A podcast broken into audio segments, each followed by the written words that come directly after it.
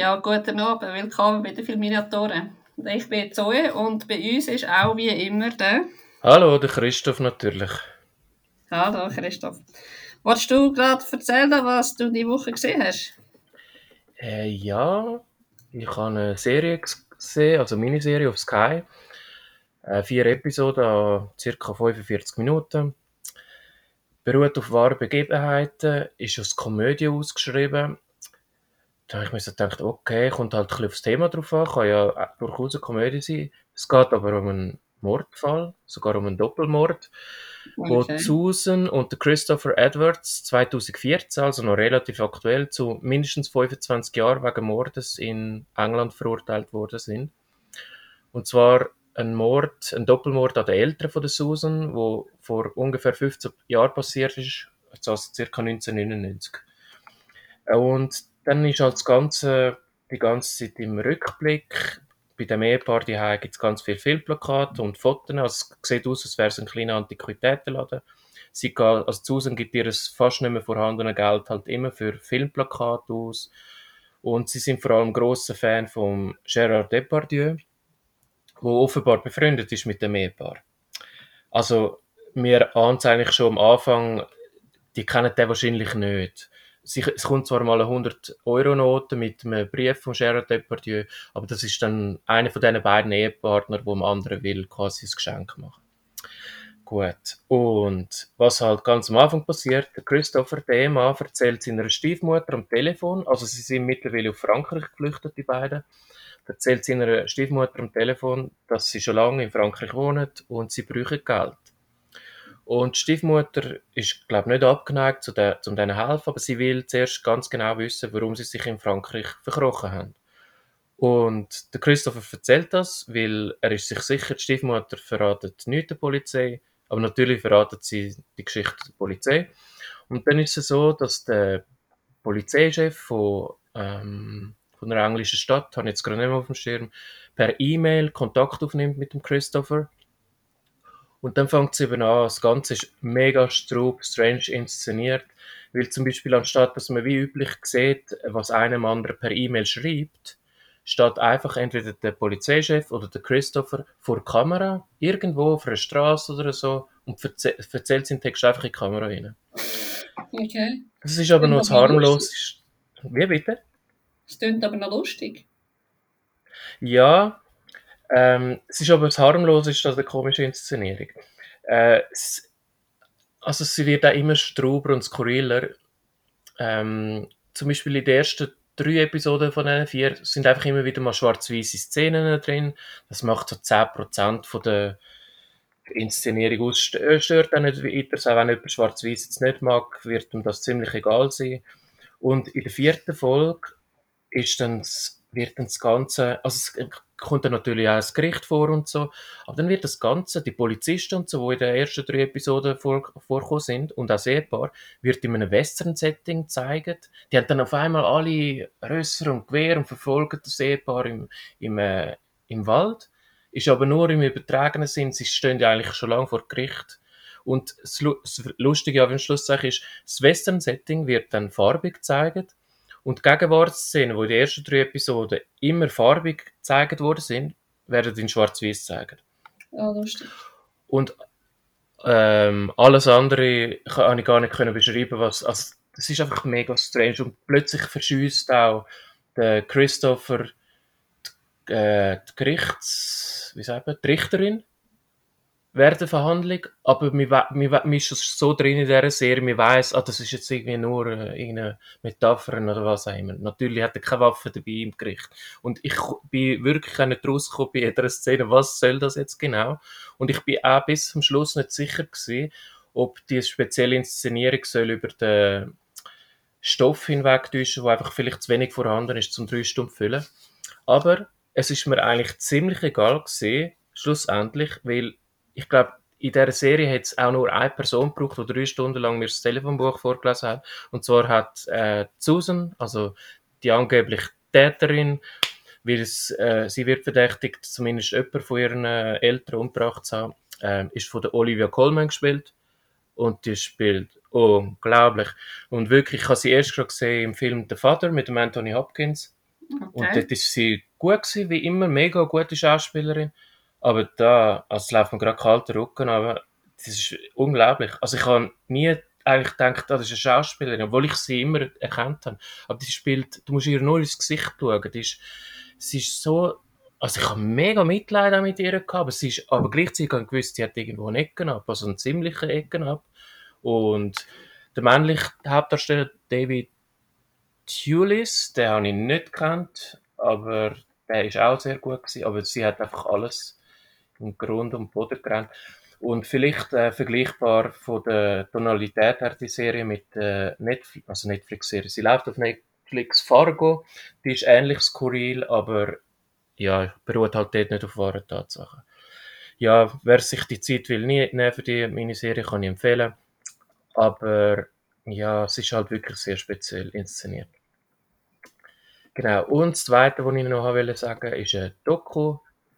Ich habe wie gefühlt jeder Netflix-Zuschauer der Tinderschwindler geschaut. Und wirklich momentan, egal wo ich anschaue, welche Filmgruppe auf Facebook oder wo immer, irgendwie in aller Munde ist. Gut, ich habe dummerweise auch noch äh, zwei Facebook-Gruppen abonniert, wo äh, halt den Tinderschwindler quasi verfolgen über Facebook. Und da komme ich halt jeden Tag ziemlich lustige Anekdoten mit über. Ja, und wer jetzt denkt, ja, Tinderschwindler sind halt einfach ein bisschen naive Frauen gewesen. So habe ich gedacht zumindest, als ich den Film haben müssen schauen. Ich habe dann einen Bericht darüber schreiben und darum habe ich den müssen schauen, sonst hätte ich die Doku nicht geschaut. Und all denen, die denken, ja, es, eben, es sind naive Frauen, denen möchte ich sagen, der Typ hat das wirklich mega gut gemacht. Ich hätte das nie für möglich gehalten. Ich meine, der hat einen Privatjet. Der lässt seine Frauen per Privatjet einfliegen. Sie gehen in die bekanntesten Clubs an diesen jeweiligen Locations. Er ist am einen Tag in Schweden, am anderen Tag in Marokko oder wo auch immer. Und jeder Location gefühlt kennen sie als halt mega reichen und so. Und dann gibt es dann halt Szenen, also einen Moment, wo er dann halt das Problem hat, weil er als Diamantenhändler wird er halt teilweise auch, kommt er in Kontakt mit ein komischen Leuten und er ist ja auf der Homepage und mit seinem Vater, einem berühmten Milliardär von dieser Firma, abbildet. Und die Firma gibt es auch, die kann man auch jetzt noch googlen. Und dann verstehe ich schon, dass die Frauen dann irgendwie das glauben. Und es Ja. ist wirklich gut gemacht und ob man selber, und im. Nachhinein ist es immer einfach zu sagen, wir wären nicht darauf hingegangen. Ja, natürlich ist das immer einfach. Aber was ich halt mega spannend finde, wir haben ja letzte Woche kurz darüber diskutiert. Genau, genau. Und ich glaube, was wie so das Grundding ist, dass man, ähm, es gibt ja den Spruch, wegen Geld kennt keine Freundschaft. Mhm. Dass man halt wie so, bevor man, und ich kann überhaupt nicht wollen sagen, ah, das sind alles naive Dinger oder alles naive Nein, nein, nein, nein. Aber ich habe irgendwie schon so das Gefühl, bevor, also einfach bevor du einen Kredit aufnimmst, also bevor du irgendwie Geld auslehnst, musst du irgendwie schon sehr, also musst du einfach über deine Motivation klar sein. Und wenn jetzt jemand wirklich so viel Geld hat, also meine, das haben wir ja, ist ja vielleicht, vielleicht etwas anderes und ich habe mich jetzt auch nicht im Detail damit auseinandergesetzt, aber meine, irgendwie der Vinzenz hat ja auch von seinen Ge- Kollegen Geld ausgelehnt, weil er irgendwie eine Hypothek hat decken Mhm. und ist ja okay. Ich weiß auch nicht, vielleicht ist ja das auch gängige Praxis. Ich sehe zu wenig in so Kreisen rein. Aber wieso, wenn, wieso braucht jemand, der schon mega viel Geld hat, wieso braucht er denn Geld von mir? Das wäre bei Seine- mir für mich so die Überlegung. Ja, aber das macht im Film eben schon Sinn. Also weißt du, jetzt eben, ich habe dann auch gedacht, ja scheiße, mach doch das nicht. Und ich habe zuerst gedacht, ah, die sind einfach reich, die Frauen, also relativ reich. Aber die eine hat ziemlich schnell, ich glaube schon ab 10'000 äh, Dollar oder so, hat sie müssen einen Kredit aufnehmen. Und ich dachte, ja, aber ja, aber das kann doch auch nicht in seinem Interesse sein. Aber das Ding ist eben er hat halt das wirklich wie ein Schneeballsystem aufgezogen und hat dann äh, Geld von einer bekommen, um ähm, Flugtickets zu zahlen und dann auch noch in einem Club Champagner, wo er dann schon die nächste am Haken gehabt hat. Und, die, und es hat immer ausgesehen, als hätte er Geld, aber er hat einfach kurzfristige Knappheit gehabt, weil ihm alle Karten gesperrt worden sind, weil er halt, gut, das habe ich ein bisschen komisch gefunden, so ein kleines Märchen erzählt hat, der Welt, wird halt von irgendwelchen Leuten verfolgt, aber die eine von diesen Frauen hat sogar schon mal eine Beziehung gehabt mit einem Diamantenhändler. Und für sie ist das nachvollziehbar gewesen, die Probleme, die er gehabt hat. Und ich meine, einer hat er, äh, also ich höre nachher gerade auf, einer hat er, ähm, seine Ex-Frau, wo ein zweijähriges Kind damit hat, hat sie in einem Flug kennengelernt. Und die Frau hat, also seine Ex-Frau hat dann der neuen Freundin erzählt, äh, es hat halt leider nicht geklappt zwischen den beiden, aber er ist so ein wunderbarer Vater und so. Und Spoiler, am Schlussendlich kommt aus, es ist eines von seinen Opfern gewesen, wo er aber irgendwie dazu gebracht hat, zu ihm behilflich zu sein. Ja, super. Es ist zwar, glaube ich, sein Kind gewesen sogar, das hat, glaube ich, sogar als einziges in dieser Geschichte gestimmt, aber sie ist, äh, sie hat das nicht müssen machen, um ihn quasi noch gut dastehen lassen, sondern sie hätte ihm eigentlich, sie hätte ihr ja können sagen, hey, geht einfach gar nicht. Aber ja, also ich würde sie jetzt niemandem wirklich empfehlen. Und die anderen werden sie schon gesehen haben, die sich für das interessieren. Okay. Gut. Ja, wenn es irgendeine Frau davon abhalten, durch irgendwelche Romance-Games reinzufallen, dann äh, umso besser. Auf jeden Fall, ja. Genau. Also, wirklich einfach sich nicht von... Nein, wir sind ja da nicht, was, was, wir sind da nicht in der Schuldenberatung, oder? Nein. genau, ich habe auch, ich habe die Woche auch noch einen Film gesehen, wir sind am Freitag wieder mal ins Kino, mhm. von The Worst Person in the World geschaut, von Joachim Trier. Und ähm, es geht um Julia, wo mega streberig ist als junge Frau und dann nachher hat sie irgendwie das Gefühl. Ich eigentlich eben aus dem Trailer raus habe ich das Gefühl gehabt, es ist wirklich so Coming of Age und das spielt eine mega Rolle, wie sie so erwachsen wird und so. Und mhm. es hat sich dann, aber es ist eigentlich im Film, ist das nur ganz ein kurzer kurzen Teil, dass sie ähm, eben ihre Matur macht und dann fängt sie auf Medizin studieren, dann merkt sie, ah nein, das ist doof. Dann wechselt sie auf Psychologie und dann merkt sie, ah nein, das ist eigentlich auch nicht das, was sie interessiert und dann wechselt sie zur Fotografie. Dann wird sie Fotografin und arbeitet nebendran in einem Buchladen. Und es geht dann wie um sie, dass sie lernt sie einen Mann kennen, einen berühmten Comiczeichner. Und die verlieben sich dann ineinander. Er ist irgendwie mehr als zehn Jahre älter als sie.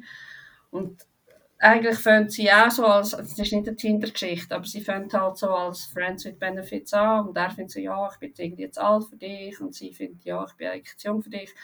Aber irgendwie äh, können sie so gut zusammen reden und, und sind so aneinander interessiert, dass sie ähm, sich dann gleich durchlegen und finden, mal, wir probieren es.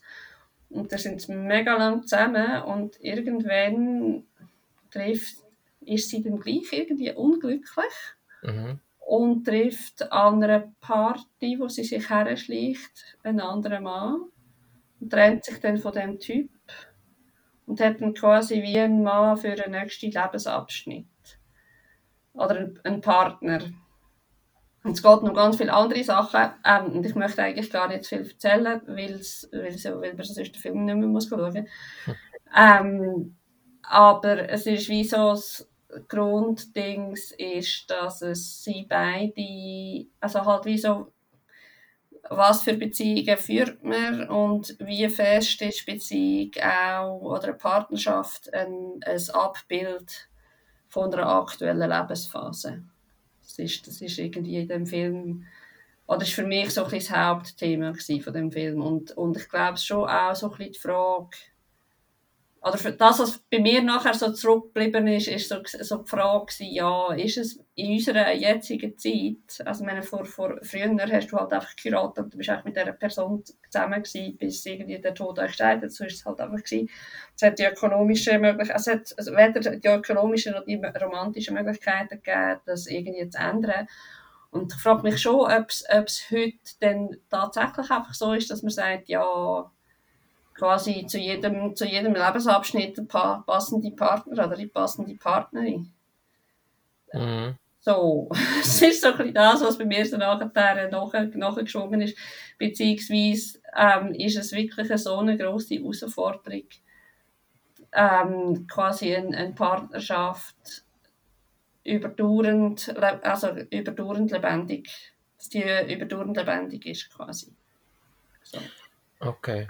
Aber vielleicht noch abschließend von mir her zumindest zu dem Film. Also ist er, ist er unterhaltsam oder regt er einfach vor allem zum äh, Nachdenken auf? Ja. Nein, er ist schon auch unterhaltsam. Also er ist in so Kapitel strukturiert. Ah, okay.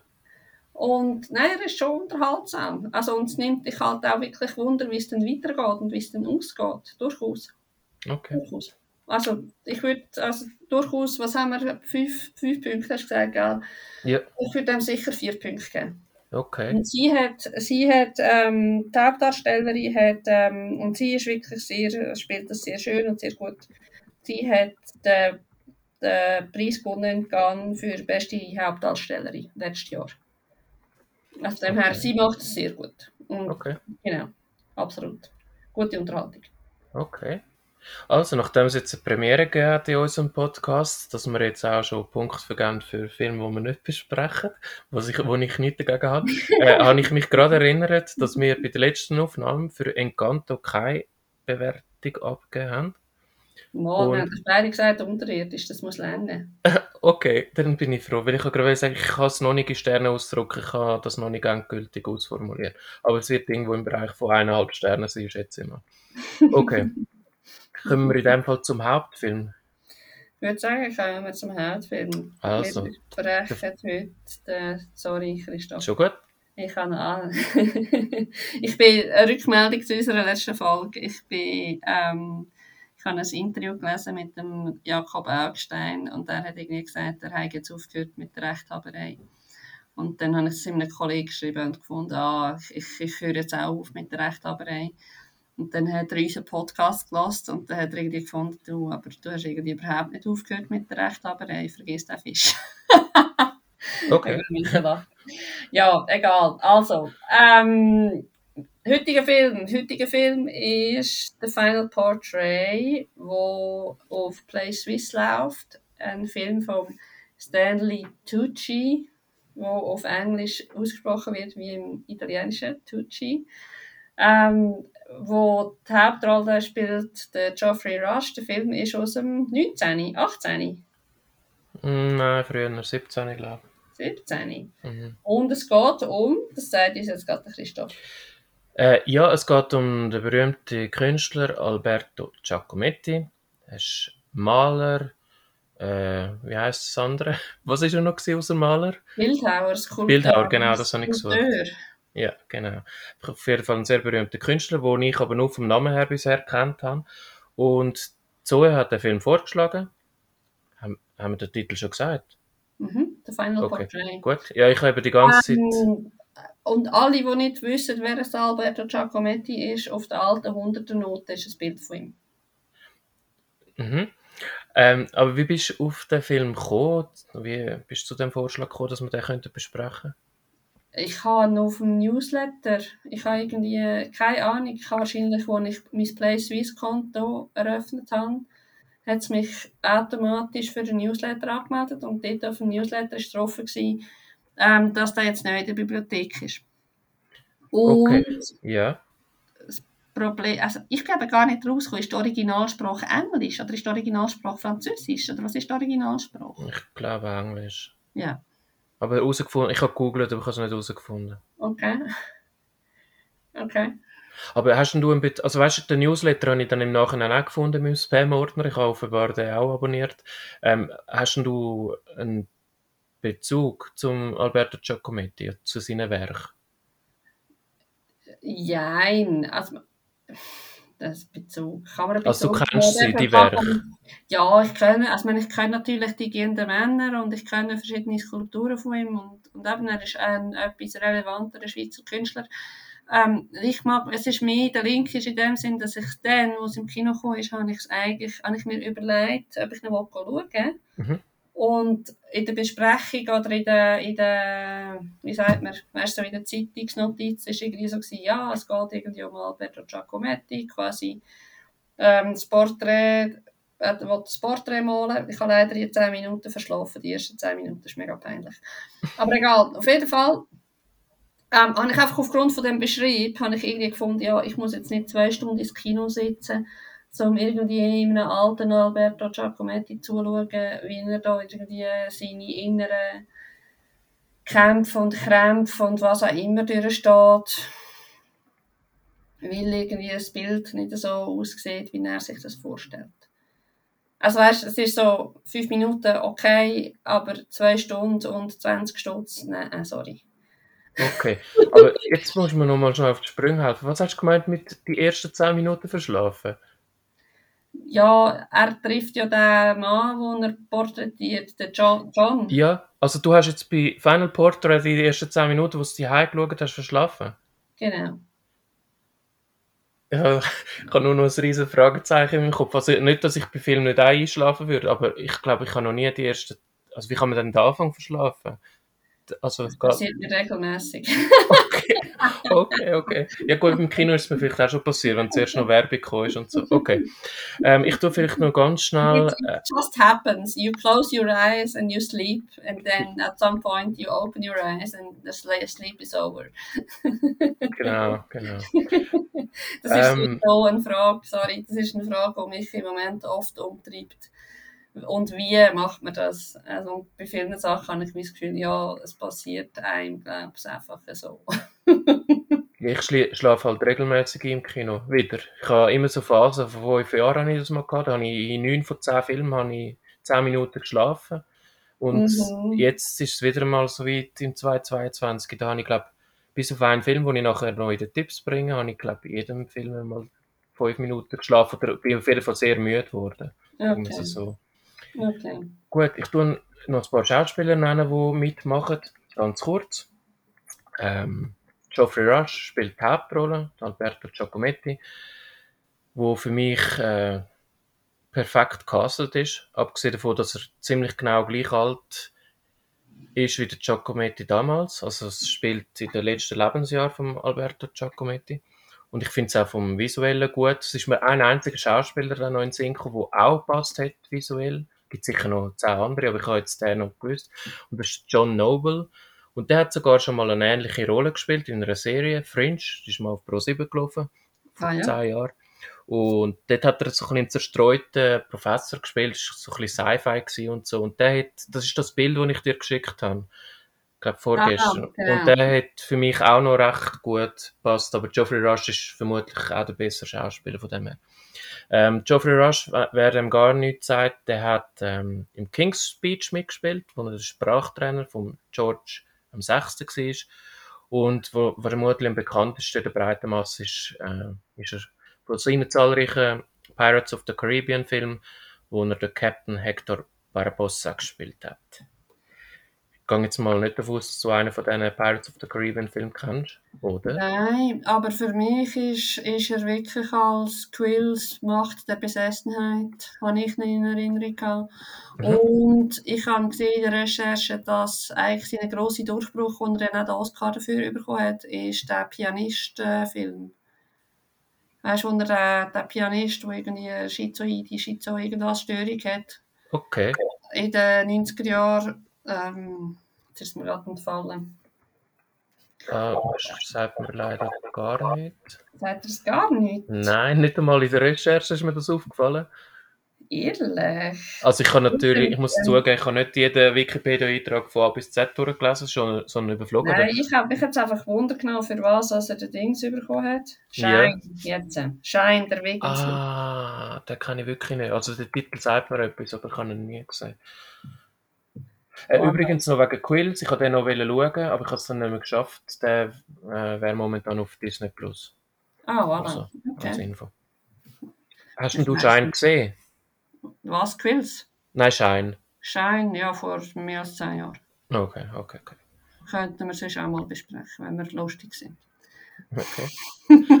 Gut, dann der erste Nebendarsteller, sage ich mal, ist der Army Hammer als James Lord, ein junger Schriftsteller und Freund von Alberto Giacometti. Gemäß Wikipedia ist mir jetzt im Film nicht, nicht so freundschaftlich vorgekommen, sondern eher ein bisschen fa fanmäßig, aber okay, nennen wir es Freundschaft. Äh, der Army Hammer, weißt du, aus welchem Film das man ihn kennt? Nein, das weißt du, keine Ahnung.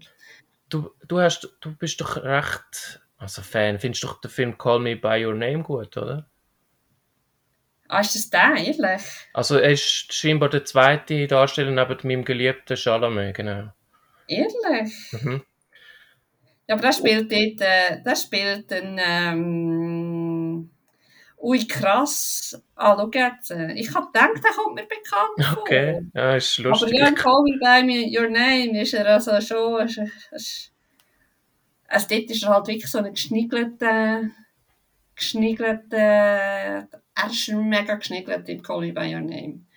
Okay, Aber es, okay. ich hätte jetzt nicht, es ist mega spannend, wenn du ja nicht weißt, wer ist es. Also weißt du, wenn, du nicht, wenn die Person quasi nicht kannst heimtun oder halb. Andere sind da wahrscheinlich besser. Ich habe alle meine wirklich das Gefühl so, uh, keine Ahnung. Ja gut, das geht mir auch oft so. Und ich habe ich hab den halt raus... Gut, er hat jetzt nicht so viele Filme gemacht, wo mir etwas gesagt haben, aber ich habe so gedacht, wow, Call Me By Your Name, habe ihn immer noch nicht gesehen. Ich dachte, hör mal zu, er hat den gesehen, dann nehme ich den sicher mal mit, falls du ihn eben nicht erkannt hast, was ich eigentlich auch jetzt fast angenommen habe. Irgendwie. Mhm. Mhm. Und wo er auch noch bekannt ist, das ist mal ein Film, den ich auch gesehen habe, ist The Social Network, wo es um Voilà, den Mark Zuckerberg geht. Ja. Dort hat er den Zwilling gespielt. Der Cameron und der Tyler dem- Winklevoss. Ja, genau. Genau. Ja, und äh, also das erste Mal wieder, ich habe den Namen gekannt, aber letzte Woche ist er gerade in einer Kinosendung gekommen, die ich immer schaue, wie der Donnerstag auf YouTube läuft. Und dort ist der Name Army Hammer leider nicht in so einem guten Licht dargestellt worden, weil er halt seit einem Jahr eigentlich immer mit, in Verbindung mit seinen komischen Vorstellungen von Kannibalismus und Missbrauch gebracht wird. Und durch das hat er auch schon die ein oder andere Filmrolle verloren. Und Was hat äh, jetzt mit dem Kannibalismus auf sich? Weil er ich hat sich in, ja, Weil als ich es jetzt eingegeben habe auf dem Internet, ist irgendwie Army Hammer und dann hat es mir schon vorgeschlagen, Kannibalismus. Ich so, what the F? Mhm. Ja, ich habe es nicht, ich habe es nur, ähm, also er hat sich offenbar in Chaträumen, was aber selbst das scheinbar bestritten wird, er hat sich in Chaträumen über das geäußert. Also es wird ihm nicht konkret vorgeworfen, er hätte jemand gegessen oder so irgendetwas, aber er hat recht komische Vorstellungen, was das angeht. Und Also sogar, was? Dass- wir selber dürfen Menschen essen dürfen? Ja, vermutlich. Es ist nicht genauer beschrieben. Es ist Es ist nicht- genauer beschrieben. Also Nein. wir müssen einfach mal mit dem Army zu Nacht essen, damit wir könnten ihn fragen, wie das genau ist mit dem Kannibalismus und so. ja, und dann vielleicht mal die Hand so ein bisschen überstrecken und ihm vor die Nase heben oder so, keine Ahnung. Okay. Ja, und auch selbst der Film «Ein Tod auf dem Nil», der ja, glaube letzte, Wo- letzte Donnerstag rausgekommen ist, äh, der ist im Gespräch gewesen, um den noch ein bisschen weiter verschieben und so, aber der ist ja jetzt schlussendlich rausgekommen. Okay. Dann kommen wir noch zu den drei äh, wirklich Nebenrollen. Im Army Hammer würde ich eher sagen, ist fast die zweite Hauptrolle gewesen. Ja, Äh, das ist zum einen die Clemence Poesie, wo so eine Art Muse spielt vom Alberto Giacometti. Also eigentlich ist sie eine Prostituierte, aber ja, ich kann es jetzt ein bisschen netter ausdrücken. Ähm, und die kennt man in einem Film, wo bei mir in der absoluten Topfilm läuft. Und zwar äh, ist sie dort das Love Interest von Col- Colin Farrell im äh, Film Brücke Sehen und Sterben. Oh, mhm. Und sie hat auch noch im neueren Film Tenet von Christopher Nolan mitgespielt. Dort hat sie aber eine kleinere Rolle gehabt. Und ja, die hat mich jetzt auch nicht so im Hocker gehauen oder so. Und auch die Filme, wo sie sonst mitgespielt hat, sind mir ziemlich unbekannt gewesen. Wer mich aber vom Hocker gehauen hat, weil ich ihn nicht erkannt habe, ist der Tony Schallhub gewesen, wo der Bruder Der von Diego Alberto spielt spielt, Diego Okay. Giacometti. Mhm. Und ich habe zuerst gedacht, hey, der kommt mir irgendwie bekannt vor. Hast das, das ist Stanley Tucci selber, der Regisseur. Wer ist jetzt das? Ich bin googlen. Und wer ist es? Dir ist er nicht bekannt vorgekommen. Mal, aber ich habe nicht weiter recherchiert. Also du als Serien-Nicht-Liebhaberin hast vielleicht auch die Serie nicht einmal einen Teil gesehen. Und zwar hat er die Hauptrolle gespielt in der Serie Monk. Aha. Ah, mal, Monk kenne ich natürlich auch schon, also jetzt nicht, aber Monk ist mir selbstverständlich ein Begriff. ist ja, also das ist ja so eine Serie, wo, ich weiß nicht, ob es den Begriff vorher schon gegeben hat, aber wenn jemand so ein bisschen Problem hat, wenn jemand etwas nicht ga, gra, ganz gerade ist, dann höre ich das oft in meinem Bekanntenkreis, ja, da geht der innere Monk, das geht für den inneren Monk in mir nicht und so. Und ja, also ich hatte ja auch noch sporadisch hineingeschaut, es ist ja, ist ja mehr so eine Case of the Week Serie gewesen, eigentlich. Mhm. Okay. Und ich habe es gleich lustig gefunden, selbst wenn ich es gewusst habe und ihn immer wieder gesehen habe im Film, habe ich immer so gedacht, der hat sich mega verändert. Und als letzte ist noch Sylvie Testu, gewesen, spielt Mhm. Annette Arm, wo ich auch einen ziemlich bezeichnenden Namen gefunden habe. Nett und Arm, die Ehefrau von Alberto Giacometti. Und wieso der Name vielleicht noch passt, hören wir später noch. Für mich ist Sylvie Testuit vor allem ein Name, wo mir im Begriff geblieben ist, weil es zu der gleichen Zeit, wo sie noch jünger war, äh, bekannte französische Tennisspielerin hat in den 90er Jahren. Und als Schauspielerin ist sie mir vor allem ähm, ein Begriff aus dem Film La Vie en Rose, wo es um Chansonsängerin Edith Piaf geht. Und Sylvie Testuit spielt dort die engste Freundin von der Edith Piaf. Und ich habe den Film nicht so cool gefunden, aber ich liebe die Songs von der Edith Piaf und darum ist sie mir einfach dann ein Begriff gewesen. Und ich weiß nicht, ob sie du vielleicht kennst aus einem anderen Film. Und zwar gesagt, aus Jenseits der Stille. Genau. Kennst du den? Ja, ich habe den natürlich gesehen, aber ich meine, das ist auch schon Ha. 20 Jahre her. Ja, es ist von 1996. Aber ich dachte, oh, den kennst du sicher. Ja, ja, das kenne ich. Und ich habe natürlich schon auch. Ich habe sie schon. Sie habe ich wirklich gekannt. Habe ich gewusst, ah, ja, die habe ich schon ein paar Mal gesehen. Mir sagt einerseits der Name etwas, andererseits eben kenne ich sie aus dem La Rose. Mhm. Und dann kenne ich sie aber auch aus. Ähm, jetzt muss ich gerade schnell schauen. Nein, es sind eigentlich die zwei. Okay. Genau, und La Vie en Rose. Ich kann einfach noch schnell ergänzen zu Jenseits der Stille. Äh, dort geht es um, und Achtung jetzt, liebe Zuhörerinnen und Zuhörer und auch liebe Zuhörer, ich habe gelernt, es geht dort um gehörlose Eltern. Und das ist auch der Beweis, dass wir nicht zwei Folgen aufeinander, äh, miteinander aufnehmen, sondern wir haben die Folge wirklich wieder eine Woche auseinander aufgenommen. Weil wir Yes. dürfen ja nicht taubstumm sagen. Oder stumm oder taub oder was auch immer. Du sagst es jetzt gleich. Nein, man kann das sagen, wir dürfen das nicht. Wir dürfen auch nicht behindert sagen und so. Da gibt es auch Oh, bessere behindert. Also Wörter. gut, das wäre jetzt die nächste Frage, aber um das geht es jetzt auch nicht. Ich Nein, darf- jetzt kommen wir zum Regisseur. Um Stanley Tucci. Stanley Tucci, ja, ich finde im Fall, Stanley Tucci hat jetzt nicht eine mega Meisterleistung ab, äh, abgeliefert. Nein, du darfst Ah, jetzt etwas über? Werdegang sagen. Zum Werdegang, also sag Ja. etwas zu seinem Werdegang, aber ich, ich möchte gleich sagen, er hat keine Meisterleistung abgeliefert. Ich meine, sorry, er hat Kameraeinstellung, Geoffrey Rush, Kameraeinstellung, James Lord, Kameraeinstellung, Geoffrey ähm, Giacometti, Kameraeinstellung im Kaffee und dann noch ein bisschen spazieren und das ist dann gewesen. Also, Okay. so.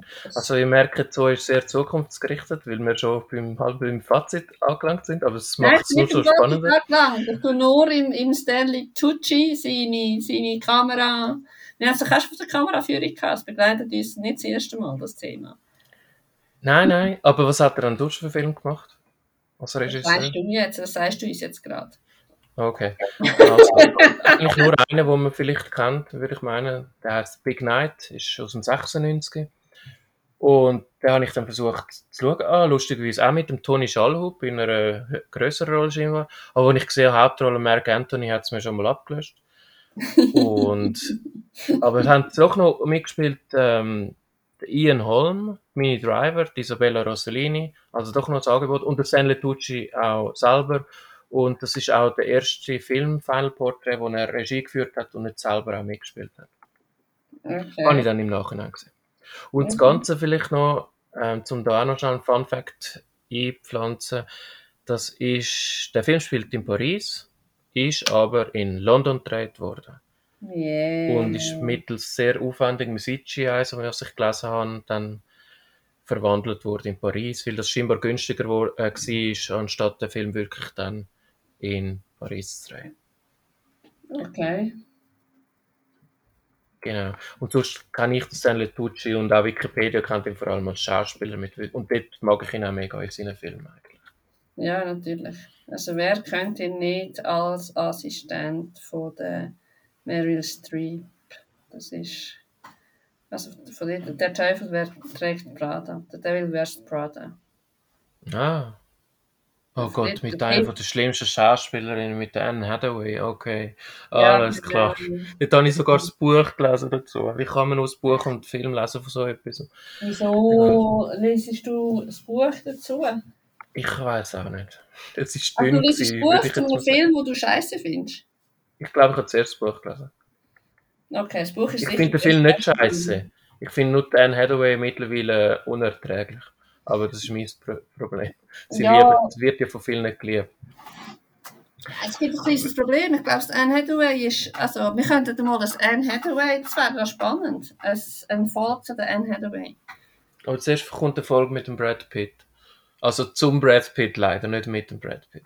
Ah, schade. Können wir ihn nicht einladen? Ja, ich kann es mal probieren. jetzt, ist er das, ist er überhaupt Single oder ist er nicht mehr Single? Ah, keine Ahnung. Wir könnten, unsere, wir könnten unseren Podcast umbenennen in Lass uns über Hollywood lästern. Nein, nein, nein, nein. Ja, nicht. Nein, machen wir nicht. Machen wir nicht, das ist gut. Sorry, ich bin schon wieder abgedriftet. Willst Also, du wir etwas über die Handlung sagen? Über die Handlung, mega gern. Ähm, also wir haben ja schon ein bisschen... Sehr ironisch. Mega gern. Nein, nicht, überhaupt nicht ironisch, wirklich sehr gern. Also es geht, ähm, wir haben es schon ein bisschen angetönt, also der Film basiert auf einem Buch, wo der James Lord geschrieben hat, wo The Final Portrait heißt. Und um das geht es in dem Film. Der James Lord, ein junger englischer Schriftsteller, und Alberto Giacometti treffen sich irgendwo im Kaffee zufällig.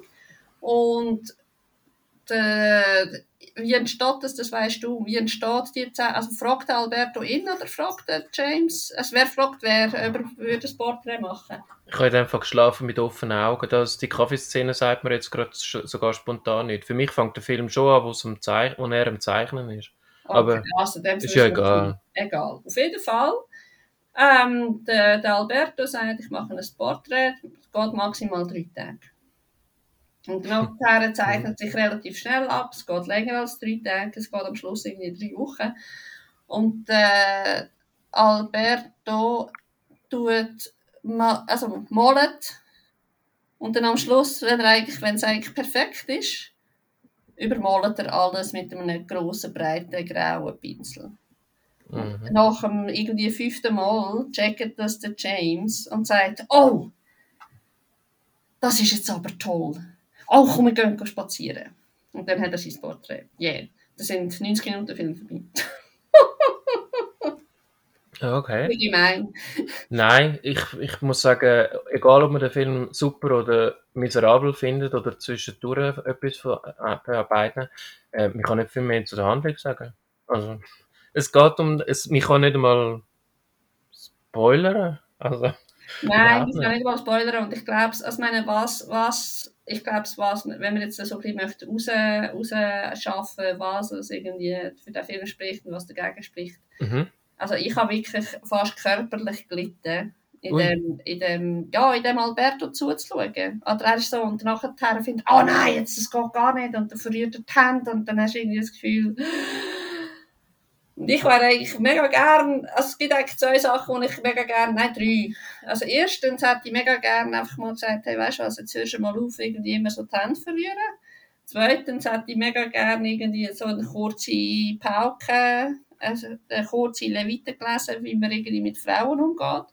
Und drittens, ich meine, er war ja dann relativ alt gewesen, und seine Haltung ist auch entsprechend. Ich meine, es hat Rush, Geoffrey Rush wirklich perfekt gespielt, so mit dem Buckeldrücken. Ich war wirklich am liebsten so in den Film, in sein Studio reingelaufen und hat so mit, mit, zwei, mit so zwei, drei Handgriffen so ein bisschen, du dich ein bisschen aufrichten. Du nicht so komisch durch, durch die Gegend buckeln. Also dem her, ich habe gelitten. Es hat wirklich, ich habe wirklich gelitten. Und das ist ja dann auch wieder, um auf die andere Seite eigentlich ein gutes Zeichen, wenn, es, wenn ein Film so mag, ähm, wie sagt man, weißt, wenn, wenn du nachher wirklich so empfindest, wenn er die Mhm. Emotionen kann, kann quasi, ich sage jetzt, auslösen. Mhm. Aber das hat sich jetzt schon auf, wenn ich das so rausgehöre, richtig rausgehöre, mehr um, auf den Charakter bezogen, nicht auf die schauspielerische Leistung, oder? Also, du Nein, hast, mal schon auf die schauspielerische Leistung. Also der Geoffrey Rush spielt das perfekt. Aha, okay, ja, ja, aber äh, nicht, okay, nein, ist gut, dann habe ich es schon richtig verstanden. Ja, ja. Es hat zuerst eben so negativ angefangen und, äh, okay, Ja, quitten. Ja, Willst du okay. etwas sagen zu dem? Ja, ja, ja. Ganz viel zum Fazit. Ich bin zuerst ein bisschen verschrocken, weil ich habe ein Papier für die heutige Sendung äh, vorbereitet und unter Fazit ist einfach leer gewesen. Ich dachte, das kann doch nicht sein. Aber ich habe dann gemerkt, dass ich dafür in meinem äh, Papier, das ich während dem Film schaue, geschrieben habe, habe ich fast nichts anderes aufgeschrieben wie ein Fazit.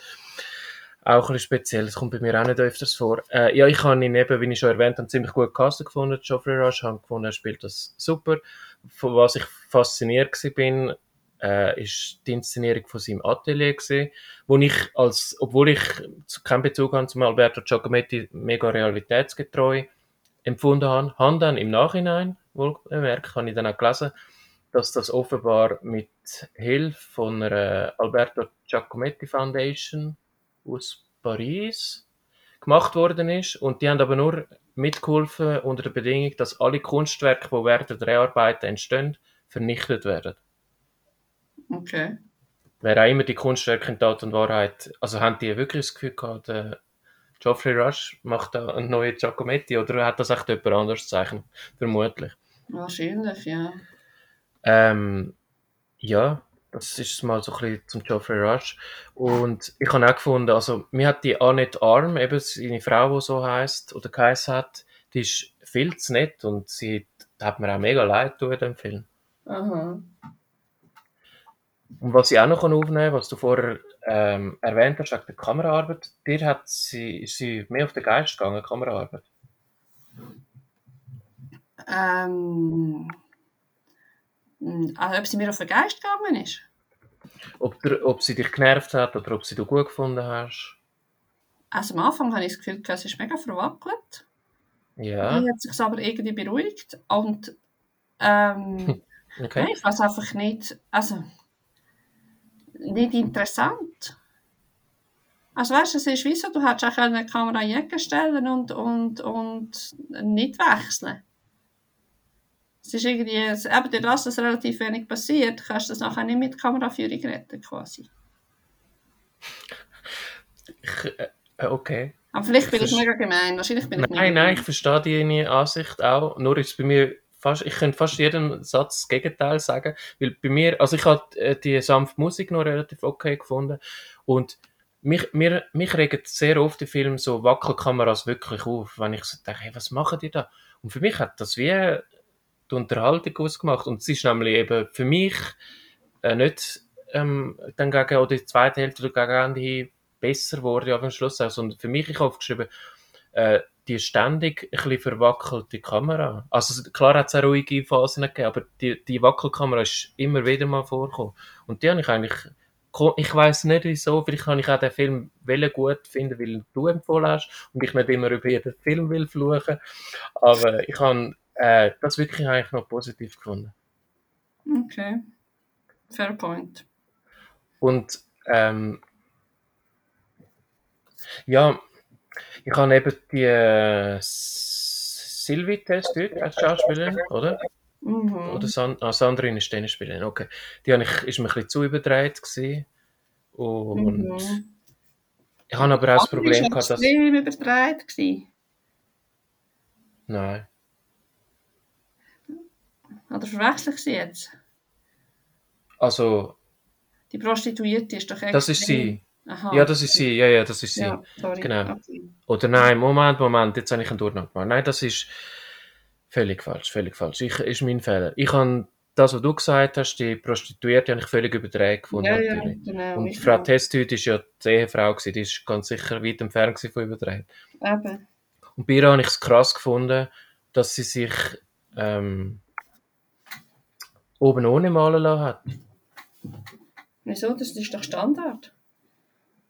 Jein, aber ähm,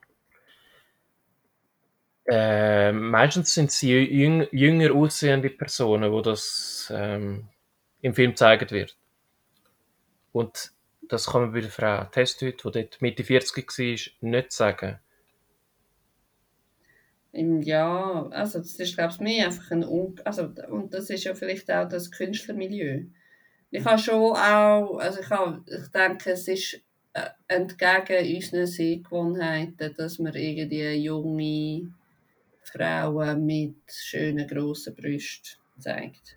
Nein, darum habe ich es wirklich, äh, mir ist das eigentlich ziemlich egal, aber ich habe es mutig gefunden von der Schauspielerin, weil es gibt auch, also zumindest in Hollywood wäre dann die Frau Testüt von irgendeinem Bodydouble für die Szene halt doublet worden. Aber ich habe es gut gefunden, es hat mir auch gefallen eigentlich in dem Film. Ähm, dann hat es sogar mal einen, ein einen lustigen Moment gegeben, wo das dritte dann mit dem Auto rumfahren und das gut, ein gutes französisches Lied läuft. Und ja, ich habe den Film eigentlich ganz okay gefunden.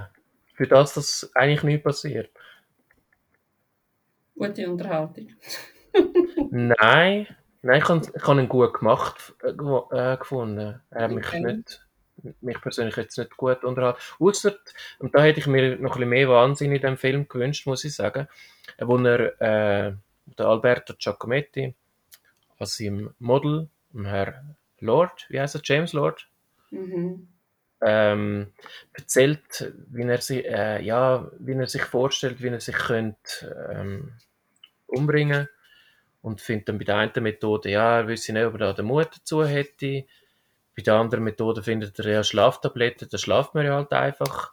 Bei der Mhm. dritten Methode sagt er, ja, das ist ja auch nichts.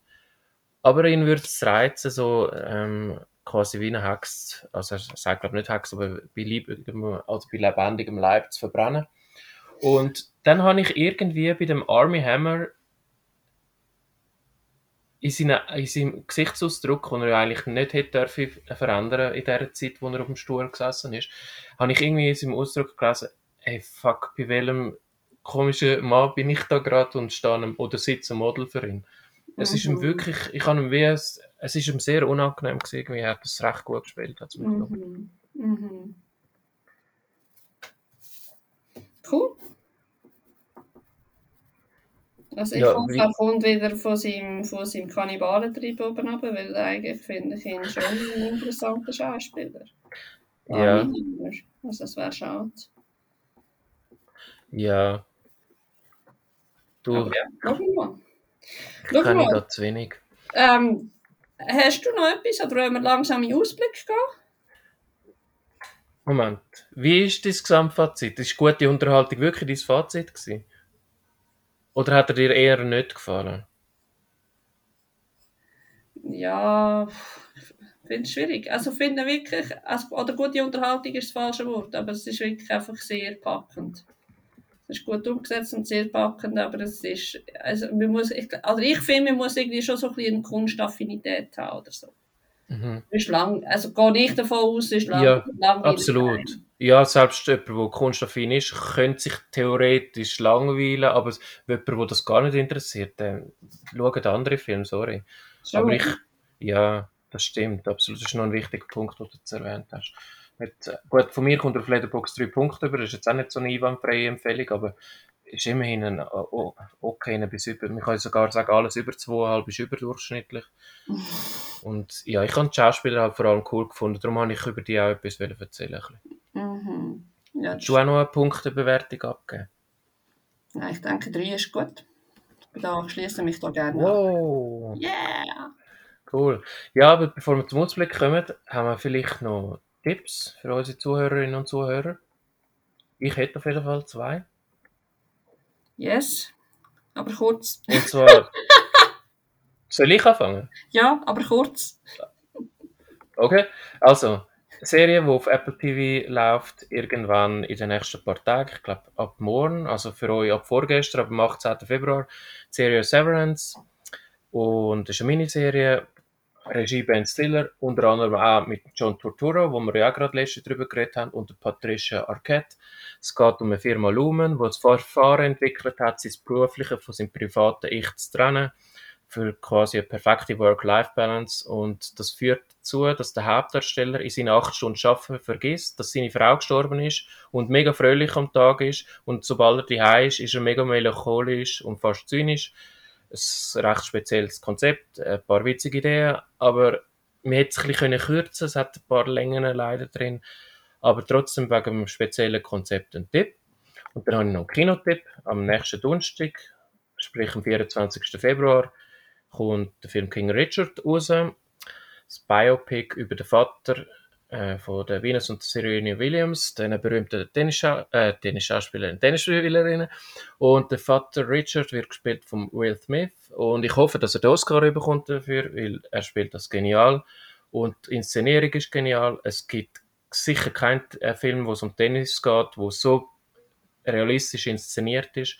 Die beiden Schauspielerinnen, die, die Venus und Serena spielen, die sind sicher Tennisspielerinnen und nicht Schauspielerinnen, die gelernt haben Tennis spielen, weil die könnten auch nach zwei, drei Jahren Training niemals so Tennis spielen.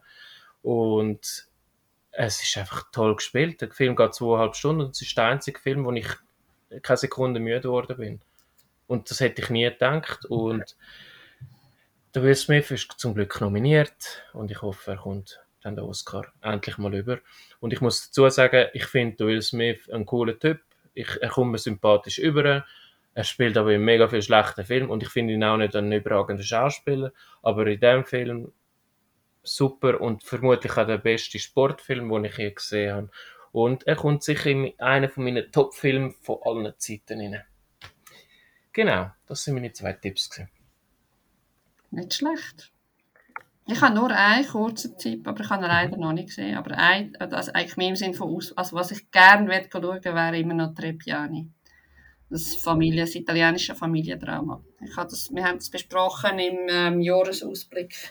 Ah, okay. Ich kann mich genau. leider nicht mehr erinnern. Aber der kommt in dem Fall im Kino. Oder läuft er schon? Nein, genau, der ist im Kino und der läuft jetzt. Okay, okay. Genau. Alles klar. Ja, willst, jetzt, kommt's drauf, jetzt ist eine grosse Frage. Wer macht den Ausblick? Ich mache den Ausblick, beziehungsweise ich mache den ersten Teil vom Ausblick und du machst nachher den zweiten Teil vom ja. Ausblick. Weil nächste Woche gibt es wieder eine Spezialfolge zu Leftovers und ich darf als Devil's Advocate das moderieren. Ha! Genau, und der Faton und der Dario von der Filmpaten werden unsere Gäste sein. Und zumindest zwei, also inklusive mir, zumindest zwei von diesen drei Männern sind vermutlich Fans dieser Serie.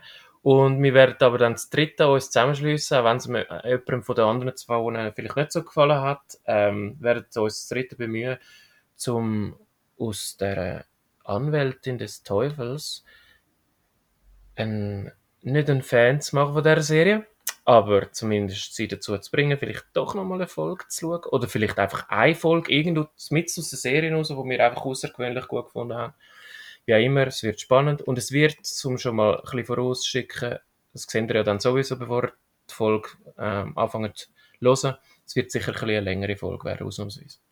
Genau. Das wäre es, glaube ich, von uns, oder? Genau. Und ja, dann hören wir uns in der Woche wieder. Macht's gut. Macht's gut.